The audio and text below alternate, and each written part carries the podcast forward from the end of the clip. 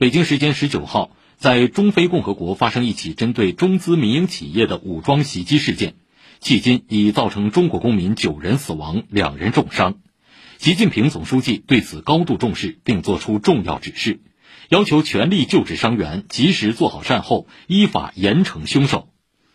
外交部发言人昨天答问表示，已第一时间启动领事保护应急机制，并向中非驻华使馆提出交涉。当前，非洲一些国家安全风险高企，中非共和国除首都班吉以外，其他地区安全风险等级均为红色，也就是极高风险。再次提醒中国公民密切关注，不要前往高风险地区，已在高风险地区人员尽快撤离。